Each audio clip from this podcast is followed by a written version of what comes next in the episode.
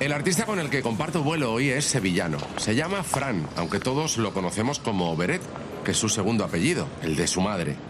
Antes barajó ponerse nombres como Cabeza, aunque lo descartó porque dice que le sonaba muy cani. Es uno de los artistas jóvenes que con más fuerza irrumpió hace unos años en el mundo de la música. Con tan solo dos álbumes ha sabido ganarse su hueco en este mundo tan difícil de la industria musical. Tiene no solo una manera muy personal de cantar, sino también de escribir al amor, al desamor y a los problemas de nuestro día a día, temas que son protagonistas de cada una de sus canciones. Hoy, con él, iniciamos nuestro primer viaje de modo avión, con Fran. Bueno, Beret. Modo Avión. Un podcast original de Cadena 100 y Antonio Hueso. Fran Beret, oye, eh, hoy estamos hablando de viajes. Eh, yo no sé si tú recuerdas cuál fue tu primer viaje. Mi primer viaje fue a Cádiz. ¿Ah, sí? Que vive mi tía allí. Y recuerdo, bueno, Cádiz de Sevilla está cerquilla, estará una hora y media por ahí. Y fui para allá y era como claro, mm, Sevilla, playa, poco tenemos. y era como, qué ilusión, ¿no? Estaba aquí cerca de la costa y sí, lo recuerdo, súper pequeñito. ¿Descubriste ahí el mar? Ese, ese viaje, ahí, fue cuando conociste el mar. Sí, sí, sí, sí. Era súper pequeñito y fui para allá y además recuerdo eso, teníamos una casa como pegada a la playa y era como, joder, como, como echaba de menos algo que no conocía, ¿sabes? Fíjate, a, mí me, da envidia eso porque yo es verdad que soy de Alicante y, yo he vivido con el mar siempre. Entonces no tengo ese momento tan claro como tú de decir, ostras, eh, Recuerdo ese momento de conocer el mar, ¿no? Claro, a mí me parece precioso. Claro. De hecho, eso, cuando pasa mucho tiempo y pasan los veranos y no veo el mar, volver es como un, momento tan bonito de calma. Es como, ay, mm, está tan cerca y a la vez tan lejos, ¿no? Te, lleva un poco a ese momento, ¿no? De, niñez, donde descubres el mar, donde lo conoces por, por primera vez.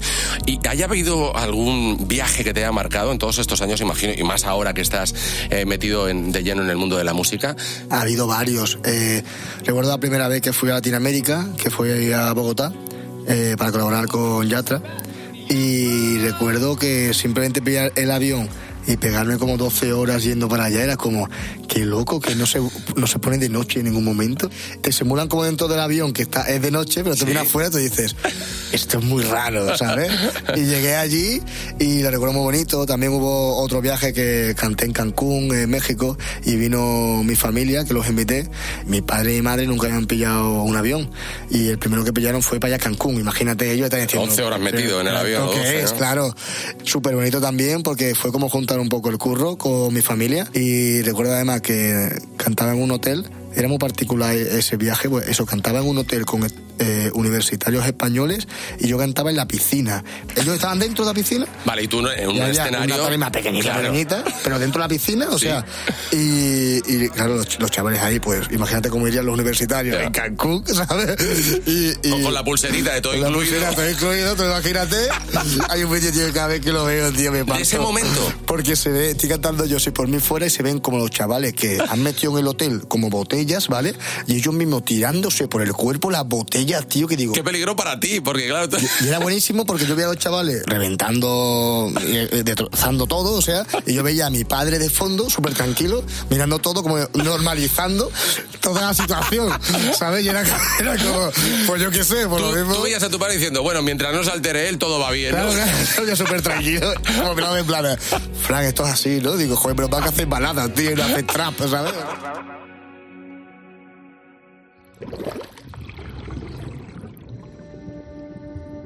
Bueno, ¿y cómo es bañarte en el Caribe? Eh? Me encantó, sí. Nosotros fuimos a hacer snorkel a Isla ah, Mujeres, que no había hecho snorkel en mi vida, y fuimos justo a una zona que había como una especie de museo debajo del mar, y había como como hombres de piedra y metí en la cabeza y te impresionaba decir, hostia, pero esto qué es, ¿sabes? Y muy bonito, tío, la verdad que muy bien. ¿Hay un viaje pendiente que tengas o algún lugar que te gustaría visitar y que no hayas tenido la ocasión todavía? Es que yo es lo que te digo, o sea, Latinoamérica y lo que es América lo he visto, pero es que Europa no he visto casi nada. O sea, es que Europa, nada. O sea, España obviamente todo, pero quitando que he ido a Portugal a cantar una vez y que he ido a Roma, Es que no he ido ni a Francia, no he ido ni a Alemania, Europa nada. A mí París me parece uno de los lugares más bonitos. Tienes que ir, tienes que ir porque Lo tengo como la siguiente, París o otra cosa que no tiene nada que ver, que es Tailandia, que, ah, que fue mi hermana durante un mes y, me parece que te cambia hasta la forma de ser, la verdad. Yo no sé si tú, Fran, eres de, de viajar solo, ¿te gusta viajar solo o tienes que ir siempre con alguien? Tuve esa conversación hace poco con una amiga porque ella hace viajes sola y yo le digo, Buah, digo, qué raro si yo ya es ir a comer solo a un sitio, como que pienso que todo el mundo está ahí como mirando en plan pobrecito, ¿sabes? Y me gustaría porque creo que te llena hasta más, ¿no? Es como va solo. Ella se fue a, Punta Cana sola durante una semana y digo, yo no podría ¿eh? irme solo, o sea, me parece, me encantaría pero que va siempre con gente. Mi padre tiene, siempre dice una frase que dice, tío, eso es como todo, ¿no? Parece que cuando te vas de vacaciones y te vas solo, si no te vas con alguien, parece que no has vivido. Muchas veces lo he pensado de irme solo, pero porque muchos colegas míos no, pueden o están haciendo algo, y digo, voy a irme solo. Pero en realidad es lo que tú dices, ¿no? O sea, no me imagino, por ejemplo, si hubiese ido a Roma solo, como con quién hablo de Roma, ¿no? Hago fotos, o sea, que yo lo vivo, ¿no? Lo siento igual, pero parece que después no lo recuerdas con nadie, ¿no? Es raro, sí. Es cierto. Oye, y luego, claro, con el tema de salir fuera de España, ¿cómo llevas lo del tema del idioma? ¿Controlas bastante? No, no, nada. Nada, Como para irte solo, igual que yo, ¿eh? O sea, me las vería y me las desearía. a mí en Roma, en el Trastevere, perdido a las tantas, intentando, intentando encontrar un restaurante que se llama Marco no sé qué, me vino en italiano y digo, mira, tío, o sea, fatal, fatal, muy mal, muy mal, muy mal. Y ya en Estados Unidos, bueno, en Estados Unidos estuvimos cantando en Nueva York y, en Miami. Mucha gente que venía a Nueva York eran eh, gente estadounidense que, que eh, hablaba, había aprendido español, rollo con mis canciones y tal, y cuando compraba el Meet and Greet, venían a hablarme en inglés. Claro. Y claro, yo. Y tú flipando, era como, por favor, un traductor. Sí, sí, vino alguien a ayudarme y tal. Pero, pero hubo momentos que digo, wow, en Miami sí que hay muchos latinos y tal, pero allí, digo, qué putada comprar el meet and greet y, y, claro. y de mí, ¿sabes? Claro, claro. Y sobre todo no poder, eh, eh, pues contarle todo lo que quieres contarle, de la manera que tú quieres contarle, ¿no? Al final, eh, pues la barrera del idioma, pues a, los que no nos defendemos tan bien nos afecta de, esta manera, ¿no? Oye, a la hora de viajar, ¿qué, ¿cuál es el medio de transporte que que, más te gusta? ¿Dónde vas más tranquilo? Ah, vale, andando. yo que los aviones lo paso muy mal. Yo apoyo para que algún empresario haga un tren debajo del mar, porque por no coger el avión, la verdad. Pero no, avión, lo tengo que coger. Claro, no te queda otra. ¿Lo pasas mal en el avión? Lo paso mal. Sí. Sí, y mira que pilla aviones, ¿eh? Y lo paso mal. Claro, ya llevas una experiencia, ¿no? De estos años. ¿Qué haces? Pues mira, siempre he estado eso, intentado dormirme o intentar ponerme los cascos, rollo de esto que, que te aíslan los cascos y como que cierro los ojos y parece que no estoy en el avión.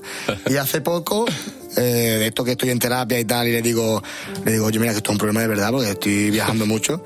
Y, joder, hicimos dos sesiones justamente para eso y me pasó como una especie de PDF en la que relativizaba todo mucho y con datos objetivos que realmente es muy, complicado que un avión le pase algo. Claro, no, es, el medio más seguro. Muy, muy, muy complicado, claro. Dice, después te ve cada cosa en la tele que digo, anda que. Claro, no, ¿sabes qué pasa? Que cuando vas a viajar siempre pasa algo en, en el avión que dices, un accidente, tal, que mañana me voy de viaje, por favor, no quiero ver esto. Siempre, siempre. A mí me pasó bueno, hace, hace años que iba para Latinoamérica, que resulta que aquí en Madrid salió un avión, pero perdió como el tren, la ruedecita esta que es para aterrizar. Y digo, pues imagínate qué me pasa a mí. Digo, yo que no sé qué haría. Y aparte es eso, yo creo que una cosa que realmente lo que le pone a la gente nerviosa en los aviones es que como no tenemos el control, hmm. es tan complicado como delegar y decir, bueno, realmente qué voy a hacer si le pasa algo a la No, no, desde luego, ya te dejas llevar y ya está. que, nada. Que sea lo que tenga que ser. Abróchate el cinturón. Estamos a punto de llegar a nuestro destino. Oye, ¿y eres más de ventanillo o de pasillo? Eh, eso tiene mucho que ver con los miedos, ¿eh? ¿eh? Soy de ventanilla cuando quiero superarlo y cuando realmente lo paso mal, tal, prefiero pasillo porque... Y no ver nada, ¿no? Sí, sí, porque digo, esto es un autobús. De aquí si miras bien y rápido es un autobús. está bien, está bien. Oye, tenemos que ir despidiendo el, podcast, pero eh, eh, vamos a hacer un viaje, te voy a proponer un viaje al pasado, de tu vida o de la historia. ¿Cuál sería el lugar donde te plantarías con él? Me gustaría ir a dos sitios. De hecho, hace poco vi un vídeo que no sé cómo habrán hecho ese vídeo, que estaban como recreando un poco el medievo y digo, Juan, me encantaría pasar aunque sea un día en el medievo. La Edad Media me encantaría. además, además yo creo que... Siendo noble, cuidado, porque la, gente de a pie lo eso, eso te iba a ¿eh? decir. Digo, depende de qué posición, ¿no? Claro. Y si no, eh, antes de que la civilización humana existiese. O sea, ver cómo el mundo eh, Antes de que estuviéramos nosotros, ¿no? Sí, sí, sí. Creo que es una pureza. Tú ahí eh, andando, ¿no? Por, andando, no tardaría 30 segundos en morir. Habría algún tigre ahí que me arrancase la cabeza. Seguramente, algún dinosaurio. Un tigres, sí, sí, sí. Hoy ha sido un gustazo eh, compartir contigo este primer podcast, viajando un poquito. te hemos conocido también fuera de, de, tu ambiente, de la música, y nos ha encantado que hayas sido tú el primero en inaugurar este podcast. Muchísimas gracias. Fran Beret, gracias. Y en el próximo episodio de Modo Avión viajaremos con una malagueña que nos confesará cómo eran sus viajes de vuelta del pueblo de su madre. El coche siempre iba cargado de comida, por supuesto. También desvelará que tiene que tener un viaje para ser de 10. Ahora mismo, en el momento en el que me encuentro, tendría que tener mar, calor, mucha actividad. Y por último, ¿quieres saber a qué lugar del mundo haría un viaje sin billete de vuelta? Pues mira, quiero hacer dos. Pues todo esto y mucho más en el próximo episodio de Modo Avión con Vanessa Martín. Hasta la próxima. Modo Avión con Antonio Hueso.